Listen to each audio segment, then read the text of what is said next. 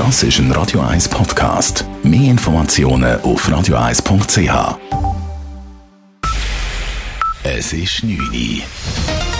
Radio 1, der Tag in 3 Minuten. Mit dem Alles Kral. Die EU sendet positive Signale an den Bundesrat zu den Präzisierungen des Rahmenabkommens. EU-Kommissionspräsident Jean-Claude Juncker setzt dabei die Schweiz aber unter großen Zeitdruck. Details von Nadine Landert. Am Freitag vor Pfingsten hat der Bundesrat bekannt gegeben, er stehe im Grundsatz hinter dem Rahmenabkommen, es brauche aber Präzisierungen in drei Punkten. Beim Lohnschutz, bei der Unionsbürgerrichtlinie und bei den staatlichen Garantien.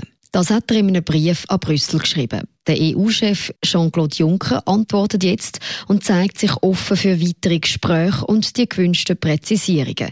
Die könnte man dann in einer zusätzlichen Deklaration festhalten.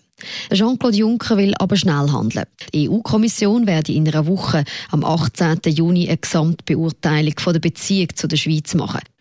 Mit Ausnahme der SVP, die das Rahmenabkommen ablehnt, reagierten die Parteien positiv auf Junkers Brief. Allerdings erachten sie den gegebenen Zeitrahmen als illusorisch, wie etwa CVP-Nationalrätin Kathi Ricklin im SRF sagte.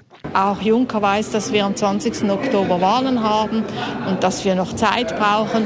Und in einer Woche werden wir äh, beim besten Willen keine konkrete äh, Lösungsvorschläge, Klärungen, Präzisierungen äh, auf den Tisch legen können. Der SP und den Gewerkschaften genügen Präzisierungen beim Lohnschutz aber sowieso nicht. Beim Wolfschutz hat sich der Ständerat der Lockerung des Nationalrats angeschlossen. Die Behörden sollen Tiere künftig zum Abschuss freigeben dürfen und zwar noch bevor Schaden entstanden ist. Der Bundesrat wollte nicht so weit gehen und die Abschüsse nur dann zulassen, wenn großer Schaden droht und wenn dieser nicht mit zumutbaren Schutzmaßnahmen verhütet werden kann.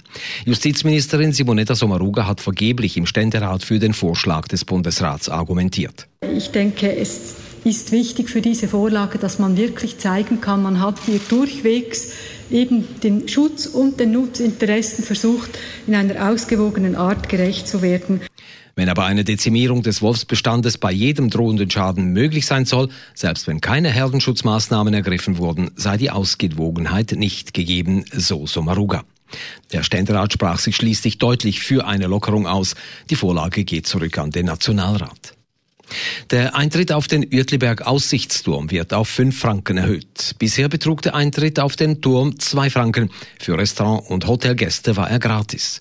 Der Turm müsse gemäß dem Kanton das ganze Jahr hindurch offen und zugänglich sein und auch sonst gäbe es immer neue Vorgaben, sagt Udo Kulm-Sprecher Benny Stieger. Gleichzeitig sind wir gezwungen worden, den Turm nicht mehr zu beleuchten. Wir dürfen das Hotel nicht mehr beleuchten, dürfen immer Weihnachtsbeleuchtung machen. Das sind äh, minder Einnahmen, weil wir keinen Werbeeffekt mehr haben. Es ist eine Konsequenz daraus, dass wir irgendwo halt auch mit schauen, wie wir unsere laufenden Kosten decken. Der Eintritt ist gleich teuer wie das grosse Münster in der Stadt und dort jammert ja auch niemand.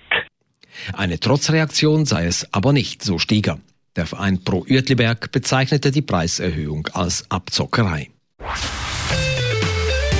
Radio 1 Wetter. In der Nacht bleibt es meistens bedeckt. Örtlich kann es noch ein bisschen regnen kommen. Morgen am Mittwoch am Vormittag noch Wolken, am Nachmittag aber ein paar Sonnenstrahlen. Temperaturen am frühen Morgen zum Aufstehen um die 12 Grad, am Nachmittag 18 bis 20 Grad. Das war der Tag in 3 Minuten.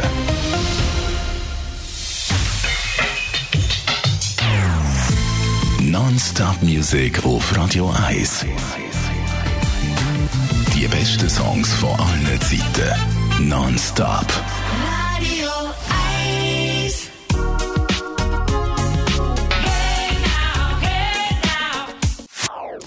Das ist ein Radio 1 Podcast. Mehr Informationen auf radio1.ch.